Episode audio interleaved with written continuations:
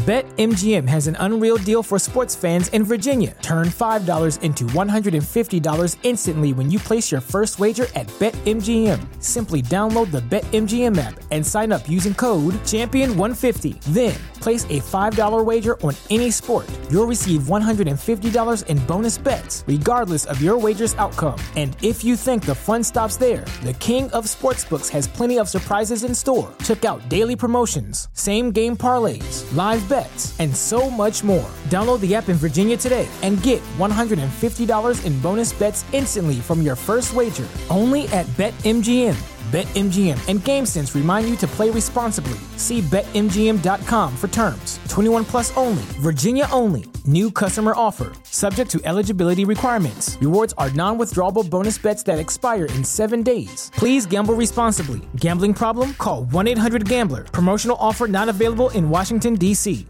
¿Te preocupas por tu familia? Entonces, ¿por qué darles solo huevos ordinarios cuando pueden disfrutar de lo mejor? Eggland's Best, los únicos huevos con ese delicioso sabor fresco de granja, además de la mejor nutrición, como 6 veces más vitamina D, 10 veces más vitamina E y 25% menos de grasa saturada que los huevos regulares, además de muchos otros nutrientes importantes. Así que, dales los mejores huevos. Eggland's Best, mejor sabor, mejor nutrición, mejores huevos. Amy Elliott Dunn. Nueve días ausente. Me levanto sintiéndome nerviosa de inmediato. Dislocada. No puedo permitir que me encuentren aquí. Eso es lo que pienso al despertarme. Una explosión de palabras, como un destello en mi cerebro. La investigación no avanza lo suficientemente rápido. Mi situación monetaria evoluciona justo al contrario y Jeff y Greta han desplegado sus codiciosas antenas. Mi vuelo a pescado. Hubo algo en el modo en el que Jeff echó a nadar hacia la orilla, intentando llegar antes que yo hasta mi vestido hecho una pelota y la riñonera. Algo en el modo en que Greta hace continuas referencias a Ellen Abbott. Me pone nerviosa. ¿O estoy siendo paranoica? Sueno como la Amy diario. ¿Quiere matarme mi marido o lo estoy imaginando? Por primera vez, realmente siento lástima por ella. Hago dos llamadas a la línea de ayuda de Amy Dunn y hablo con dos personas distintas y doy dos pistas distintas. Resulta difícil adivinar cuánto tardarán en llegar a la policía. Los voluntarios parecen completamente faltos de interés. Conduzco hasta la biblioteca de mal humor. Necesito hacer la maleta y marcharme. Limpiar mi cabaña con lejía, borrar mis huellas dactilares de todas las superficies, recoger todos los cabellos con una aspiradora, borrar a Amy, y a Lydia y a Nancy, y marcharme. Si me marcho, estaré a salvo. Incluso si Greta y Jeff sospechan quién soy, todo irá bien siempre y cuando nadie me atrape. Amy Elliott Dunn es como el Yeti, una codiciada pieza de folclore.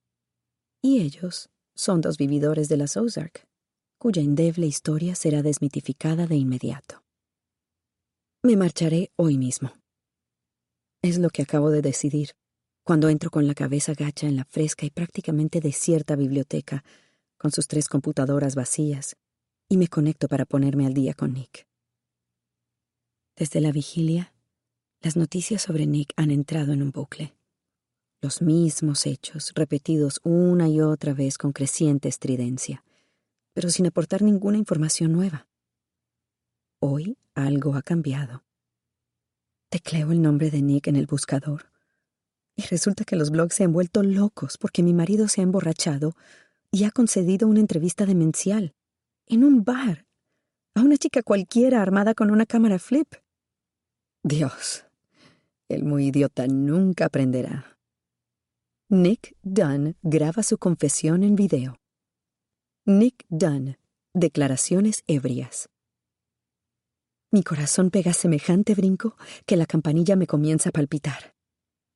Mi marido ha vuelto a joderse él solo. El video termina de cargarse y ahí está Nick. Tiene los ojos adormilados que se le ponen cuando está bebido los párpados pesados, la sonrisa torcida, Y está hablando sobre mí y parece un ser humano. Parece feliz. Resulta que mi esposa es la chica más genial que he conocido en la vida. ¿Cuántos hombres pueden decir eso? Me casé con la chica más genial que he conocido en la vida. Mi estómago aletea delicadamente. No esperaba esto. Casi sonrío. ¿Qué tiene de genial? pregunta la chica fuera de pantalla. Tiene la voz aguda, con el tono pispireto de una chica de hermandad universitaria. Nick le cuenta lo de la casa del tesoro. Explica que era una tradición nuestra, el modo en que yo la utilizaba para recordar divertidos chistes privados, y cómo tenía que completarla porque ahora mismo era lo único que le quedaba de mí. Era su misión. He llegado al final esta misma mañana, dice. Tiene la voz ronca de tanto forzarla para hacerse oír por encima del barbullo. Volverá a casa y hará gárgaras con agua salada caliente como le recomendaba siempre su madre. Si yo estuviera en casa con él, me pediría que le calentase el agua y se la preparase, porque él nunca echaba la cantidad justa de sal. Y me ha hecho mm, ser consciente de muchas cosas. Ella es la única persona en el mundo que tiene el poder de sorprenderme, ¿sabes? Cualquier otra persona siempre sé lo que va a decir, porque todo el mundo dice las mismas cosas. Todos vemos los mismos programas, leemos lo mismo, lo reciclamos todo. Pero Amy es una persona perfecta en sí misma. Simplemente tiene un poder que ejerce sobre mí. ¿Dónde crees que está ahora, Nick? Mi marido baja la mirada hacia su argolla y le da dos vueltas. ¿Estás bien, Nick? Sinceramente, no. Le he fallado a mi esposa por completo. He estado tan equivocado. Solo espero que no sea demasiado tarde. Para mí. Para nosotros. Estás llegando al límite. Emocionalmente. Nick mira directamente a la cámara. Quiero a mi esposa. La quiero aquí conmigo. Respira hondo. No se me da muy bien mostrar emociones, lo sé. Pero la amo. Necesito que esté bien. Tiene que estar bien. Tengo muchas cosas que compensarle. ¿Cómo qué? Nick se ríe. Esa risa desilusionada que incluso ahora me resulta atractiva. En días mejores, solía llamarla la risa de Tertuliano la rápida mirada hacia abajo, el rascar de la comisura de la boca con un pulgar, la misma risita inhalada que mostraría una encantadora estrella de cine antes de contar una anécdota tremenda. Como que no es asunto tuyo. Sonríe. Simplemente tengo muchas cosas que compensarle. No fui el marido que podría haber sido. Pasamos un par de años duros y yo Perdí el norte. Dejé de esforzarme. O sea, he oído esa frase mil veces. Dejamos de esforzarnos. Todo el mundo sabe que implica el final de un matrimonio. Es de manual. Pero fui yo quien dejó de esforzarse. Yo. No fui el hombre que debería haber sido. A Nick le pesan los párpados y tiene el habla lo suficientemente afectada como para que asome su marcado acento. Está más que achispado a una copa de borracho. Tiene las mejillas sonrosadas por el alcohol. Las puntas de mis dedos brillan incandescentes al recordar el calor que emanaba de su piel cuando se había tomado un par de copas. Entonces, ¿cómo te gustaría compensarla? La cámara oscila un momento. La chica está agarrando su vaso. ¿Cómo voy a compensarla? Primero voy a encontrarla y a traerla de vuelta a casa. Puedes estar segura de ello. Después, Sea lo que sea que necesite de mí, se lo daré. A partir de ahora. Porque he alcanzado el final de la casa del tesoro de rodillas. Me ha dado una lección de humildad. Nunca había vislumbrado a mi esposa con tanta claridad como ahora. Nunca he estado tan seguro de lo que debía hacer. Si pudieras hablar con Amy ahora mismo, ¿qué le dirías? Te amo. Te encontraré. Te... Me doy cuenta de que está a punto de recitar la frase de Daniel Day-Lewis en El último mohicano. Mantente con vida. Te encontraré. No puede resistirse a quitarle hierro a cualquier muestra de sinceridad con una rápida cita de alguna película. Puedo sentirle oscilando al límite. Se interrumpe en seco. Te amo para siempre, Amy. Qué sentido. Qué impropio de mi marido. Tres obesos mórbidos de las colinas que montan en patín eléctrico me separan de mi café de la mañana. Sus traseros rebosan por ambos lados del artefacto, pero aún así necesitan otro Egg McMuffin. Hay literalmente tres personas estacionadas delante de mí, haciendo cola, en el interior del McDonald's. En realidad no me importa. Me siento curiosamente animada a pesar de este giro de los acontecimientos. En la red, el video va camino de convertirse en viral, y la reacción es sorprendentemente positiva. Precavidamente optimista. A lo mejor el tipo este no mató a su esposa después de todo. Ese es, palabra por palabra, el comentario más repetido. Porque cuando Nick baja la guardia y muestra sus emociones, aparecen todas de golpe. Nadie podría ver ese video y creer que estaba actuando. No es una muestra de dolor fingido propia de teatro amateur. Mi marido me quiere. O al menos anoche me quería. Mientras yo tramaba su condena en una cabaña miserable que huele a toalla mojada, él me quería. No basta con eso. Soy consciente, por supuesto. No puedo cambiar el plan pero me hace reflexionar. Mi marido ha terminado la casa del tesoro y está enamorado. También está profundamente preocupado. Juraría que en una mejilla le he visto una marca de urticaria. Me estaciono junto a mi cabaña para encontrarme a Dorothy llamando a la puerta. Tiene el pelo húmedo debido al calor y lo lleva peinado hacia atrás como un ejecutivo de Wall Street. Tiene la costumbre de secarse el labio superior con la mano y después lamerse el sudor de los dedos. De modo que cuando se vuelve hacia mí, tiene el índice metido en la boca, como si fuese una mazorca de maíz cubierta de mantequilla. Ahí está, dice. Doña ausente. Voy con retraso en el pago de la cabaña. Dos días. Casi me hace reír. Voy atrasada con el alquiler. Lo siento mucho, Dorothy. Te lo llevo en diez minutos. Mejor espero aquí, si no te importa. No estoy segura de que me vaya a quedar. Puede que tenga que marcharme. En ese caso me seguirías debiendo dos días. Ochenta dólares, por favor. Entro en la cabaña. Me desabrocho la endeble riñonera. He contado el dinero esta misma mañana sobre la cama tomándome un buen rato para sacar cada billete en una especie de incitante striptease económico. Y la gran revelación ha sido que, por algún motivo, solo me quedan 8.849 dólares. Hay que ver lo que cuesta vivir.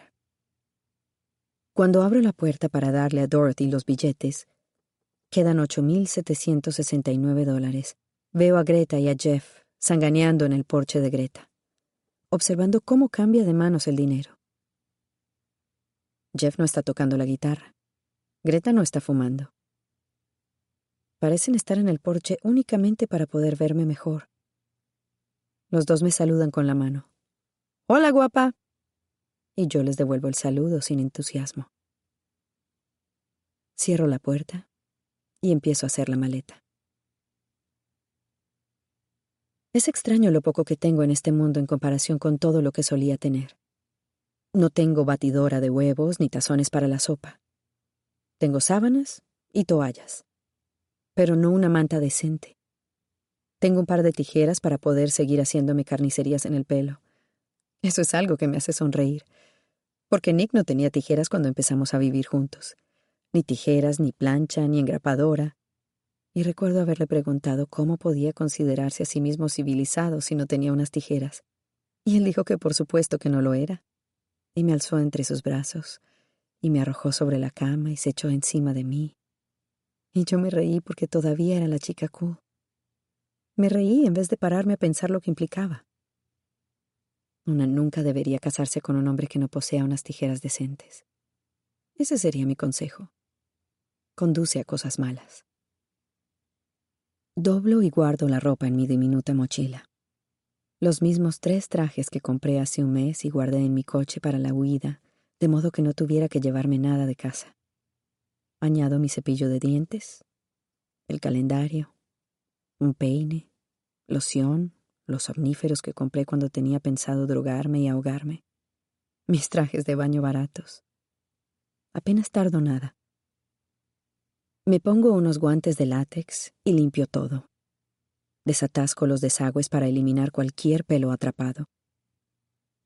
En realidad no creo que Greta y Jeff sepan quién soy, pero por si acaso no quiero dejar ni una sola prueba. Y en todo momento me reprocho a mí misma. Esto es lo que te pasa por no estar pensando en todo momento. En todo momento. Te mereces que te atrapen por haberte comportado de manera tan estúpida. ¿Y si has dejado pelos en la oficina de Dorothy? Entonces, ¿qué? ¿Y si hay huellas tuyas en el coche de Jeff? ¿O en la cocina de Greta? Entonces, ¿qué? ¿Cómo se te ocurrió pensar que podría ser una persona despreocupada? Me imagino a la policía registrando las cabañas, sin encontrar nada. Y después, como en una película, primer plano de un solitario pelo mío, vagando por el suelo de hormigón de la piscina, esperando para condenarme. Después, mi mente oscila hacia el otro extremo. Por supuesto que nadie se va a presentar a quien tú busca. Lo único que tendría la policía Sería la palabra de un par de estafadores que afirmarían haber visto a la auténtica Amy Elliot Dunn en un miserable y deteriorado complejo de cabañas, en mitad de ninguna parte. Gente pequeña intentando sentirse importante. Eso es lo que asumirían los investigadores. Una llamada enérgica a la puerta. Del tipo del que daría un padre justo antes de abrir la puerta de par en par. Esta es mi casa. Permanezco en mitad de la habitación y me debato entre responder o no. ¡Pam, pam, pam! Ahora entiendo por qué tantas películas de horror se sirven de ese recurso. La misteriosa llamada a la puerta. Porque tiene el peso de una pesadilla. No sabes lo que hay al otro lado y sin embargo sabes que acabarás abriendo. Pensarás lo mismo que yo. Nadie malo se molesta en llamar. Eh, cariño, sabemos que estás ahí, abre. Me quito los guantes de látex, abro la puerta y me encuentro a Jeff y a Greta en mi porche, con el sol a sus espaldas, los rasgos oscurecidos por las sombras. Hola, guapa. ¿Podemos entrar? pregunta Jeff. Precisamente iba a verlos, digo, intentando sonar despreocupada, pero con prisas. Me marcho esta noche. Mañana o esta noche. He recibido una llamada de casa. Tengo que volver. ¿De casa en Luisiana o de casa en Savannah? dice Greta. Ella y Jeff han estado hablando de mí. Luisi. No importa, dice Jeff. Déjanos entrar un segundo. Hemos venido a decirte adiós. Da un paso adelante y me planteo gritar o cerrar de un portazo pero no creo que ninguna de ambas opciones vaya a servir de nada. Mejor fingir que todo va bien y desear que sea verdad. Greta cierra la puerta tras ella y apoya la espalda contra la madera mientras Jeff recorre el diminuto dormitorio, después la cocina, hablando sobre el tiempo, abriendo puertas y armarios. Tienes que llevarte todas tus cosas, Dorothy se quedará el depósito si no lo haces, dice. Es muy rígida. Abre el refrigerador. Mira en la mantequera, en el congelador. No puedes dejar ni una botella de ketchup. Eso siempre me ha parecido raro. El ketchup no se echa a perder.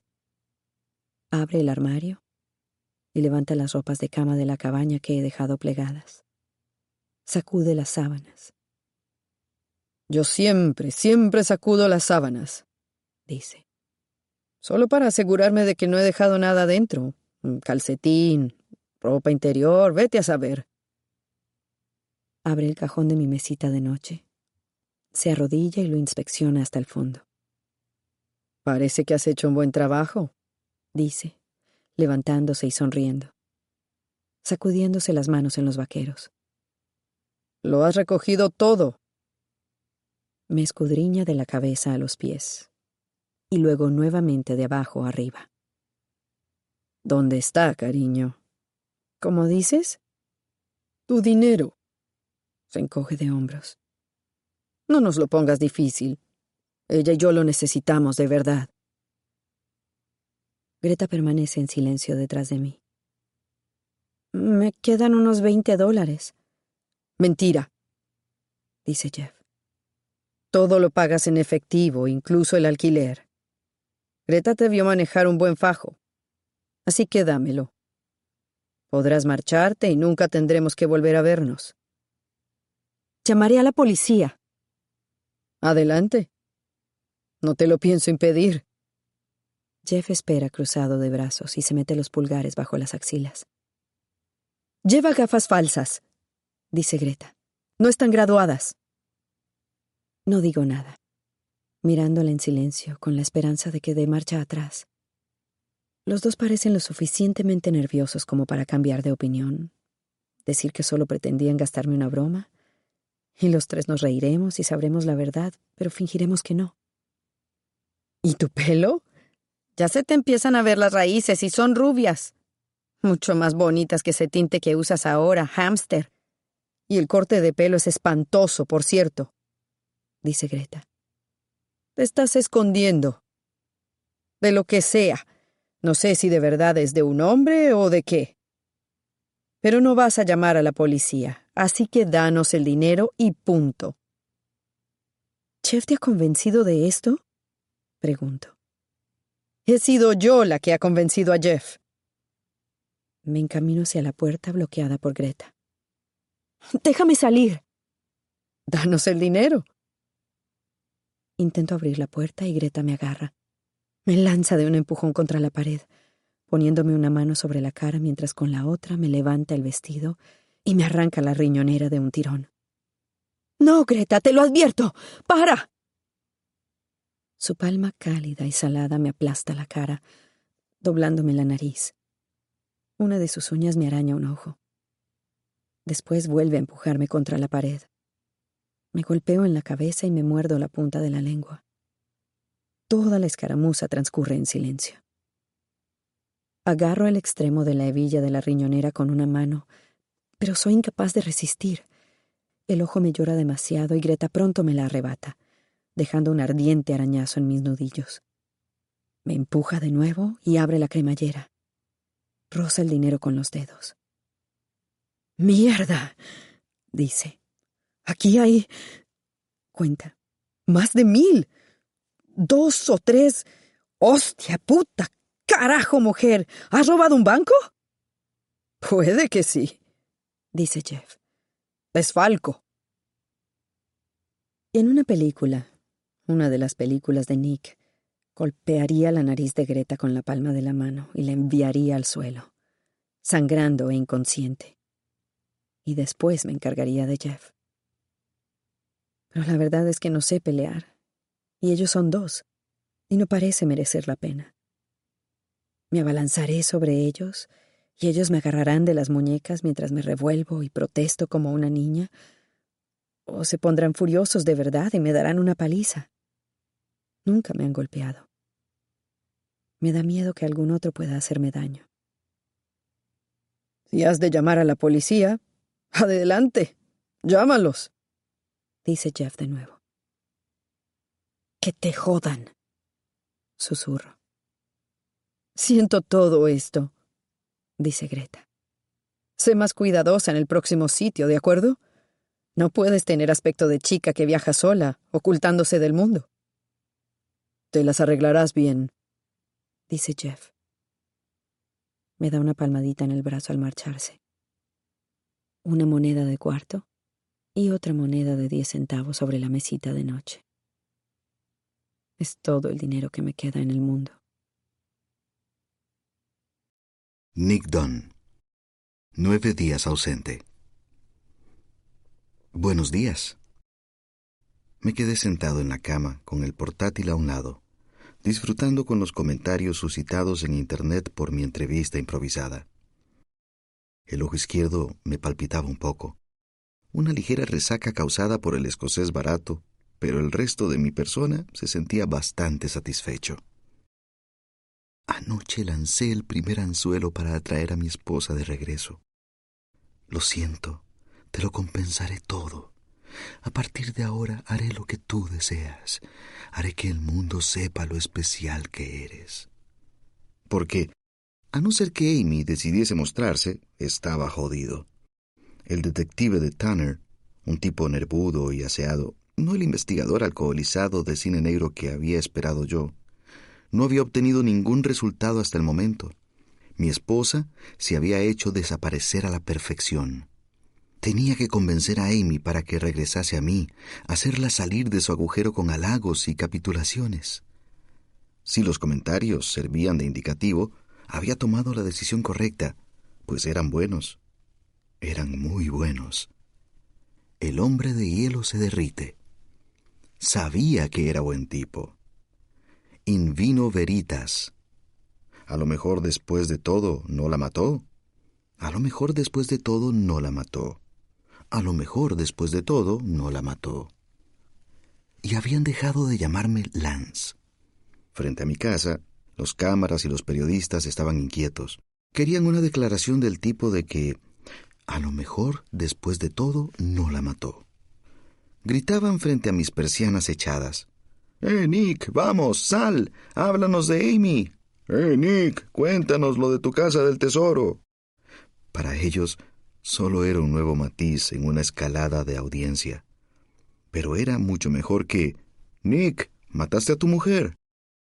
Y entonces, de repente, empezaron a gritar el nombre de Go. Adoraban a Go. No tiene cara de póker. Enseguida se le nota si está triste, enfadada, preocupada. Bastaba ponerle un pie de foto y ya tenías toda la historia. Margo, ¿es inocente tu hermano? Margo, háblanos de... Tanner, ¿es inocente tu cliente? Tanner. Sonó el timbre y abrí la puerta a la vez que me ocultaba tras ella, porque todavía estaba en malas condiciones. El pelo de punta y los calzoncillos arrugados contarían su propia historia. La noche anterior, frente a la cámara, estaba adorablemente afligido, un poco achispado, invinuveristático. Ahora simplemente parecía un borracho. Cerré la puerta y aguardé otras dos radiantes críticas a mi actuación. ¿No se merece tu familia lo mejor? Entonces, ¿por qué no los mejores huevos? Ahora, Egglands Best están disponibles en deliciosas opciones. Huevos clásicos, de gallina libre de jaula y orgánicos de Egglands, que ofrecen un sabor más delicioso y fresco de granja que le encantará a tu familia. En comparación con los huevos ordinarios, Egglands Best contiene la mejor nutrición como 6 veces más vitamina D, 10 veces más vitamina E y el doble de omega 3 y B12. Solo Egglands Best. Mejor sabor, mejor nutrición, mejores huevos. Visita egglandsbest.com para más información. No vuelva a hacer nunca, nunca algo parecido, empezó Tanner. ¿Se puede saber qué diablos le pasa a Nick? Empiezo a pensar que debería ponerle una de esas correas para niños. ¿Cuán estúpido puede llegar a ser? Ha visto todos los comentarios en Internet. A la gente le ha encantado. Estoy dándole la vuelta a la opinión pública tal como usted me dijo. Pero nunca en un entorno no controlado replicó él. ¿Y si esa chica hubiera trabajado para Ellen Abbott? ¿Y si le hubiera empezado a hacer preguntas más complejas que ¿Qué te gustaría decirle a tu esposa, guapito de cara? dijo aquello último canturreando como una adolescente. Su rostro estaba rojo por debajo del bronceado de spray naranja, otorgándole una paleta radiactiva. Confié en mi instinto. Soy periodista, Tanner. Concédame al menos el beneficio de la duda a la hora de ser capaz de detectar patrañas. La chica era muy dulce. Tanner se sentó en el sofá y puso los pies sobre la otomana que jamás se habría volcado sola. Ya, bueno. También su esposa lo fue en otro tiempo, dijo. Y también lo fue Andy. ¿Qué tal la mejilla? Aún dolía. El mordisco pareció palpitar en cuanto Tanner me recordó su existencia. Me volví hacia Go en busca de apoyo. No fue inteligente por tu parte, Nick, dijo ella, sentándose frente a Tanner. Has sido muy, muy afortunado. Has salido muy bien, pero ¿podría no haber sido así? Y ustedes son muy exagerados. Podemos disfrutar un pequeño momento de buenas noticias. Solo treinta segundos de buenas noticias en los últimos nueve días. Por favor. Tanner hizo ademán de mirar su reloj. De acuerdo. Adelante. Cuando empecé a hablar, alzó el dedo índice. Profirió ese uh que emiten los adultos cuando los niños intentan interrumpir. Lentamente su índice fue descendiendo y finalmente aterrizó sobre el cristal del reloj. De acuerdo. Treinta segundos. ¿Los ha disfrutado? Hizo una pausa para ver si decía algo. El marcado silencio que permite un maestro tras haberle preguntado al estudiante que ha interrumpido la clase si ha terminado ya. Tenemos que hablar. Estamos en un momento en el que el don de la oportunidad resulta clave. Estoy de acuerdo. Vaya, gracias. Alzó una ceja en dirección a mí. Quiero revelarle a la policía el contenido del cobertizo muy, muy pronto, mientras el Hoi Polloi está... ¿Solo Hoi Polloi? pensé. No el Hoi Polloi. Era algo que me había enseñado Amy. Nuevamente enamorado de usted. Eh, disculpe, nuevamente no. Finalmente. Los periodistas han encontrado la casa de Go y no me siento tranquilo manteniendo ese cobertizo y sus contenidos en secreto durante mucho más tiempo. Los Elliot están... No podemos seguir contando con el apoyo de los Elliot, dije, en absoluto. Otra pausa. Tanner decidió no sermonearme, ni siquiera preguntó qué había pasado. De modo que necesitamos pasar a la ofensiva, dije, sintiéndome intocable, enfadado, dispuesto. Nick, no permitas que un buen resultado te haga creerte indestructible, dijo Go. Sacó unas pastillas de excedrina del bolso y me las puso en la mano. Líbrate de la resaca. Hoy necesitas estar alerta. Todo irá bien, le dije. Engullí las pastillas y me volví hacia Tanner. ¿Qué hacemos?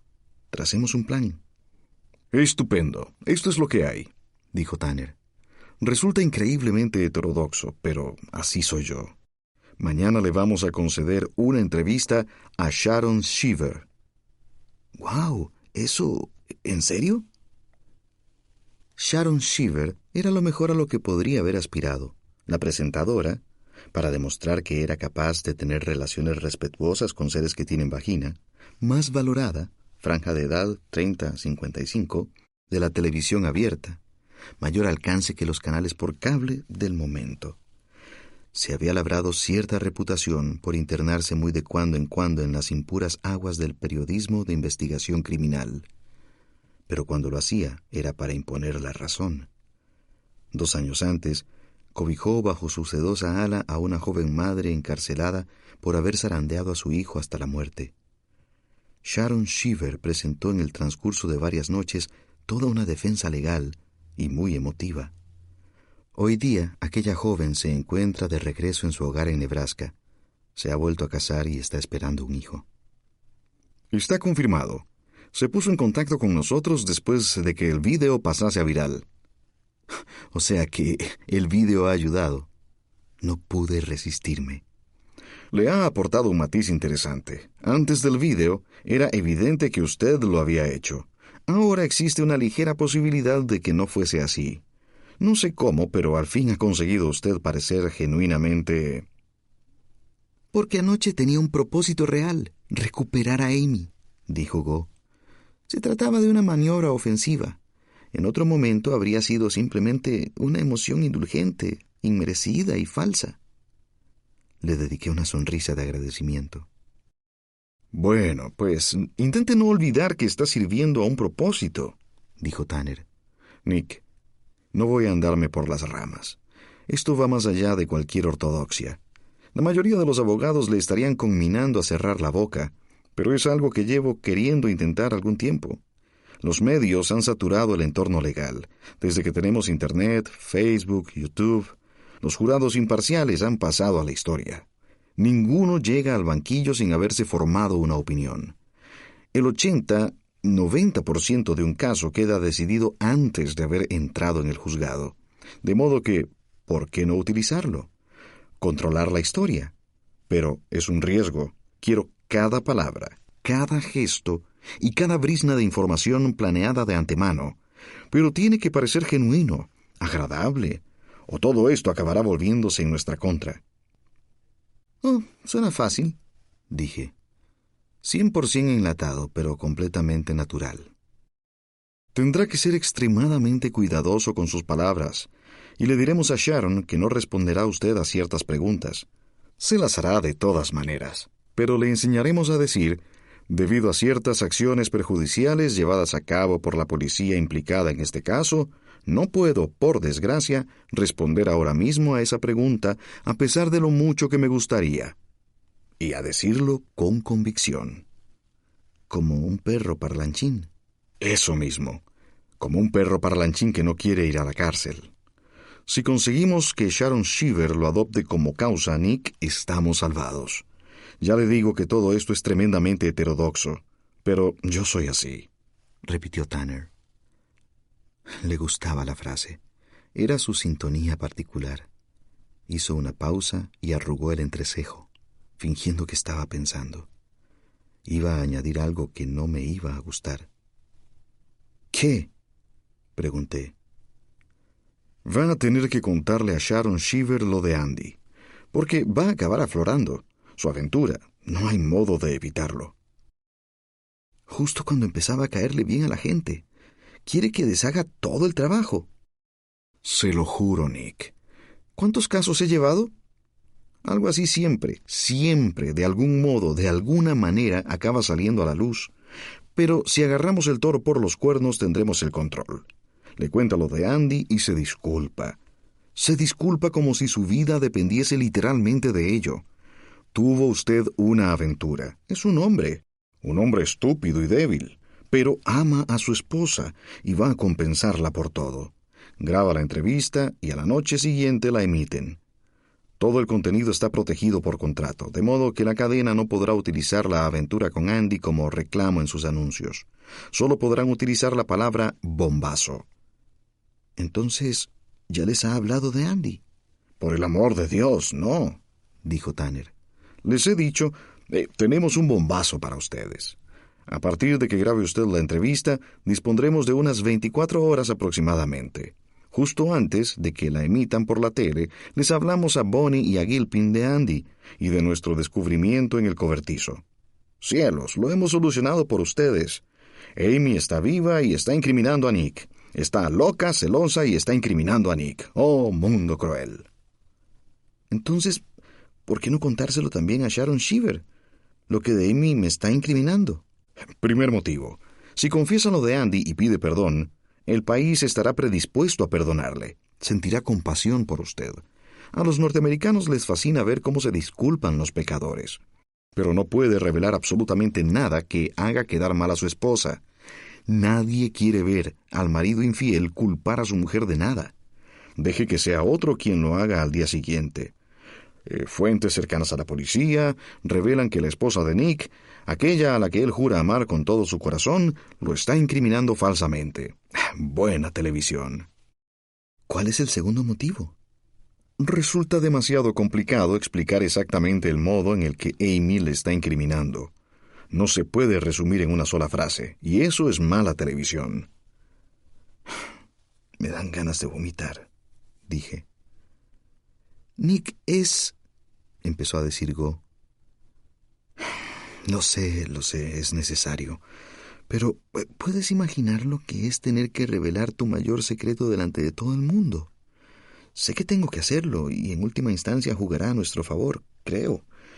Es la única manera de hacer regresar a Amy, dije.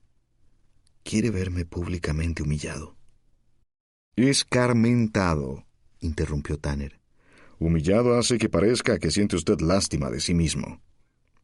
Y obtener una disculpa pública, continué pero va a ser jodidamente espantoso. Antes de que sigamos adelante, quiero serle sincero, dijo Tanner. Contarle a la policía toda la historia. Que Amy está incriminando a Nick es un riesgo. La mayoría de los polis tiende a decidirse por un sospechoso y no les gusta en lo más mínimo tener que rectificar no están abiertos a otras opciones, de modo que corremos el riesgo de que se lo contemos, nos echen con cajas destempladas de la comisaría y luego le arresten, en cuyo caso, teóricamente, les habríamos anticipado nuestra defensa, y podrían planear el modo exacto de destruirla durante el juicio. Bien, espere, eso pinta muy, pero muy mal, Tanner, dijo Go. Tan mal que no sé ni cómo se le ocurre plantearlo. Déjeme acabar, dijo Tanner. Uno, creo que tiene usted razón, Nick. Creo que Bonnie no está convencida de que sea usted un asesino. Creo que ella sí estaría abierta a una teoría alternativa. Se ha labrado una buena reputación de ecuánime, de policía con buenos instintos. He hablado con ella. Me ha dado buena espina. Creo que las pruebas la conducen hacia usted, pero sus tripas le están diciendo que algo no encaja. Más importante aún, en caso de que llegáramos a juicio, de todos modos, no usaría la incriminación de Amy como defensa. ¿Qué quiere decir? Como ya he dicho, es demasiado complicada. Un jurado no sería capaz de seguirla. Si no es buena televisión, no es adecuada para un jurado. Seguiríamos más bien una línea a lo OJ, un relato sencillo. La policía es incompetente y está emperrada en inculparle, todas las pruebas son circunstanciales, si el zapato no encaja, bla, bla, bla. Bla, bla, bla. Eso me da mucha seguridad, dije yo. Tanner sonrió ampliamente. Los jurados me adoran, Nick. Soy uno de ellos. Es justo lo contrario a uno de ellos, Tanner. Rectifico. A los jurados les gustaría creer que son como yo. Todo lo que hacíamos ahora lo hacíamos frente a un bosquecillo de paparazzi, así que Go, Tanner y yo salimos de casa entre destellos de luz y ruidos tintineantes. No agaches la mirada, recomendó Tanner. No sonrías, pero no parezcas avergonzado. Tampoco te apresures, simplemente camina, deja que tomen sus instantáneas y cierra la puerta antes de insultarles. Después podrás llamarles como te venga en gana. Nos dirigíamos a St. Louis, donde tendría lugar la entrevista, para que pudiera ensayar con la esposa de Tanner, Betsy, antigua presentadora de noticiero convertida en abogada. Era la otra Bolt en Bolt and Bolt. Formábamos una siniestra caravana, Tanner y yo, seguidos por Go, seguidos por media docena de unidades móviles, pero para cuando el arco asomó sobre el horizonte, había dejado de pensar en los paparazzi. Para cuando llegamos a la suite de Tanner en el ático, estaba dispuesto a hacer todo el trabajo necesario para clavar la entrevista.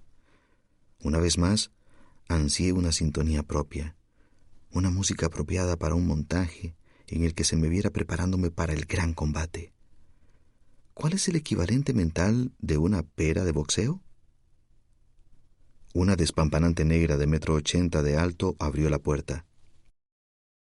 Hola, Nick. Soy Betsy Volt. En mi cabeza, Betsy Volt era una diminuta belleza sureña, blanca y rubita. No te preocupes. Todo el mundo se sorprende al conocerme. Betsy rió al ver mi expresión, estrechándome la mano. Tanner y Betsy. Suena como si debiéramos salir en la portada de The Official Preppy Guide, ¿verdad? Preppy Handbook, corrigió Tanner mientras la besaba en la mejilla. ¿Ves? Él incluso se lo sabe, dijo ella. Nos guió al interior de una impresionante suite, un salón iluminado por ventanales de pared a pared y dormitorios a ambos lados. Tanner había jurado que no podía quedarse en Carthage, en el Days Inn, por respeto a los padres de Amy, pero tanto Go como yo sospechábamos que no podía quedarse en Carthage porque el hotel de cinco estrellas más cercano estaba en St. Louis. Nos enfrascamos en los preliminares, charla intrascendente sobre la familia de Betsy, su paso por la universidad, su carrera, todo maravilloso, sobresaliente, genial, y bebidas para todos, refrescos y clamato, algo que Go y yo habíamos terminado por considerar una afectación de Tanner, un detalle extravagante que él pensaba que le daría carácter, como cuando yo llevaba gafas falsas en la universidad. Después Go y yo nos hundimos en el sofá de piel y Betsy se sentó frente a nosotros, juntando las piernas a un costado, como un signo de barra oblicua. Guapa, profesional. Tanner caminaba detrás de nosotros, escuchando. De acuerdo. Bueno, Nick, dijo Betsy. Voy a ser franca contigo, ¿de acuerdo? Muy bien. Tú y la tele.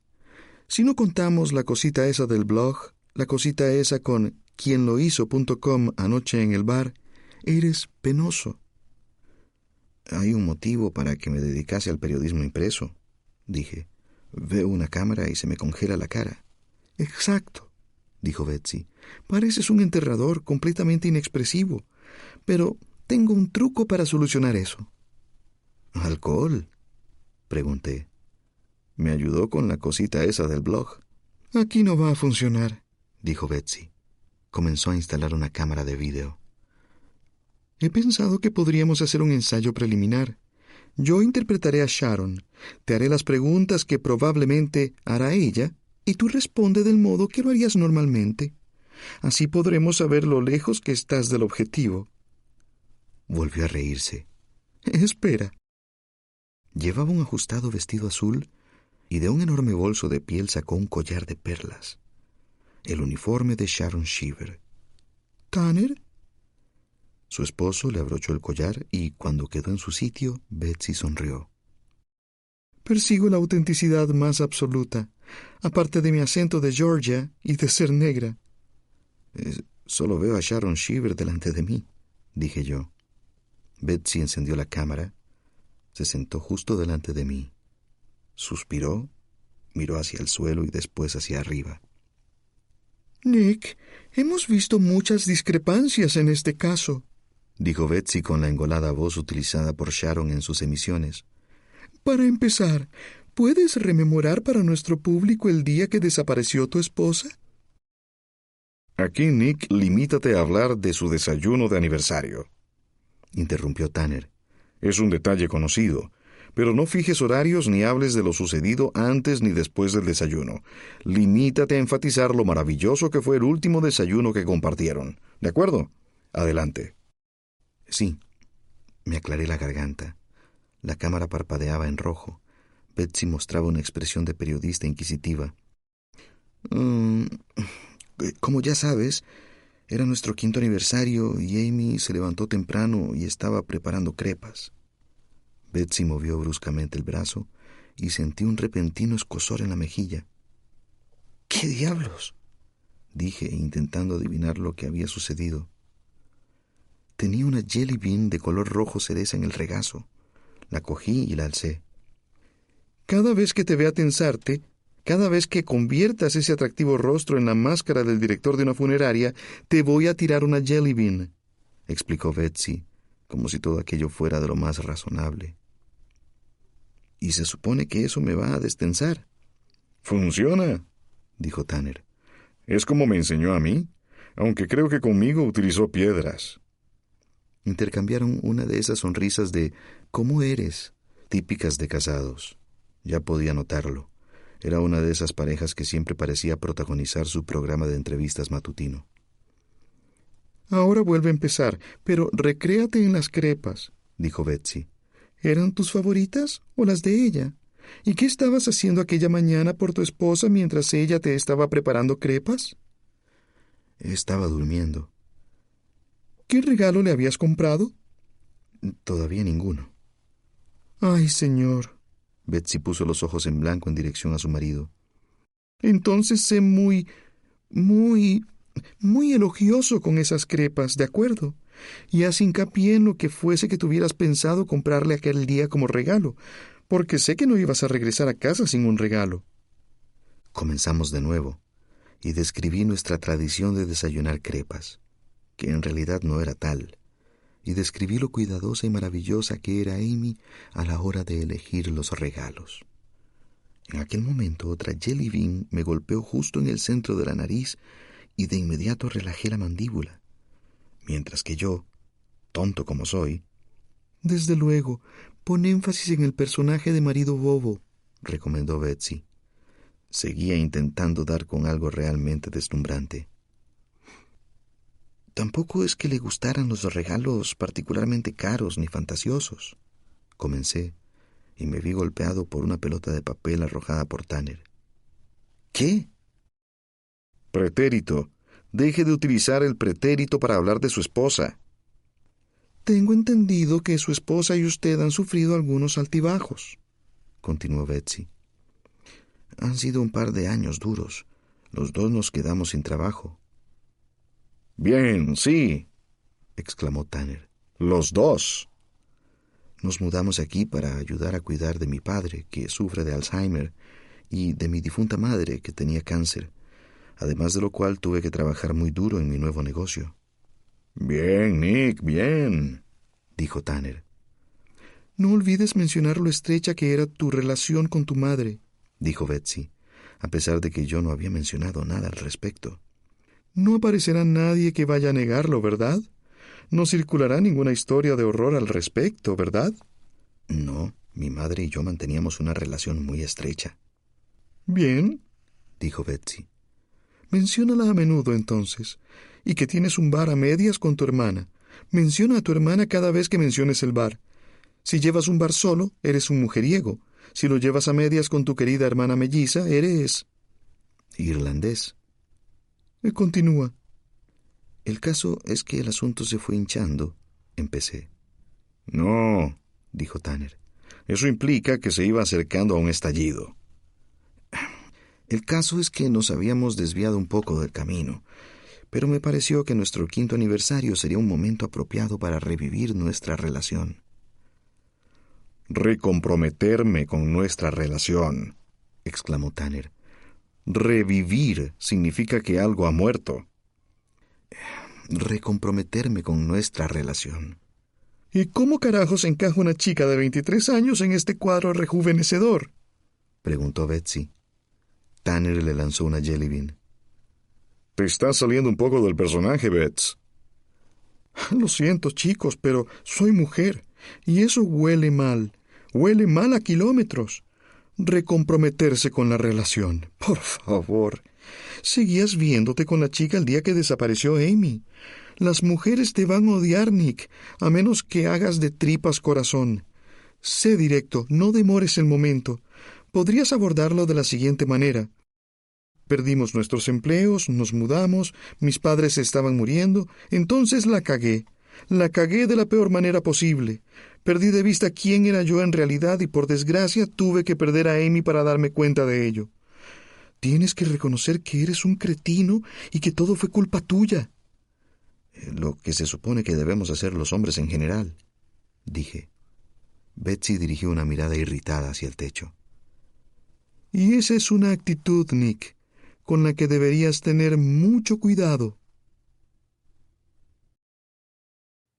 Amy Elliott Dunn. Nueve días ausente.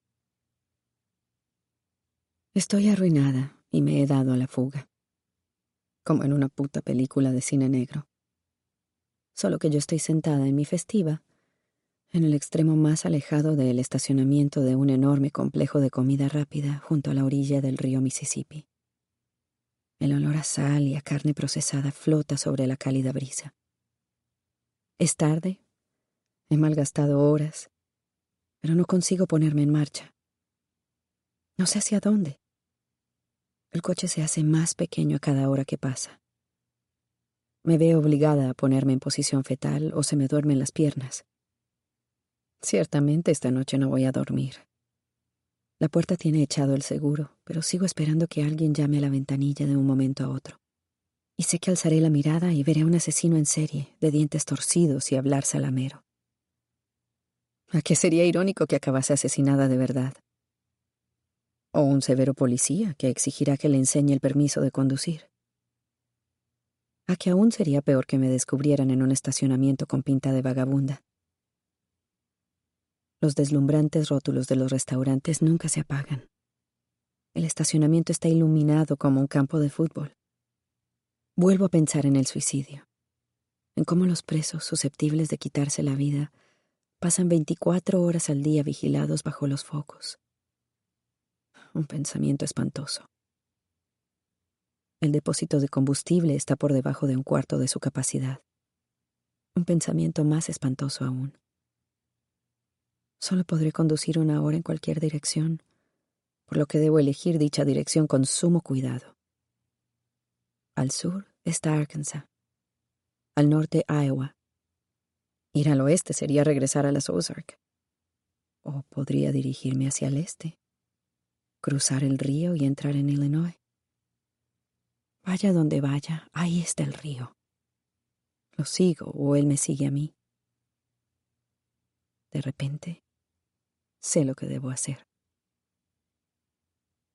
¿Te preocupas por tu familia? Entonces, ¿por qué darles solo huevos ordinarios cuando pueden disfrutar de lo mejor? Eggland's Best, los únicos huevos con ese delicioso sabor fresco de granja, además de la mejor nutrición, como 6 veces más vitamina D, 10 veces más vitamina E y 25% menos de grasa saturada que los huevos regulares, además de muchos otros nutrientes importantes. Así que, dales los mejores huevos. Eggland's Best, mejor sabor, mejor nutrición, mejores huevos.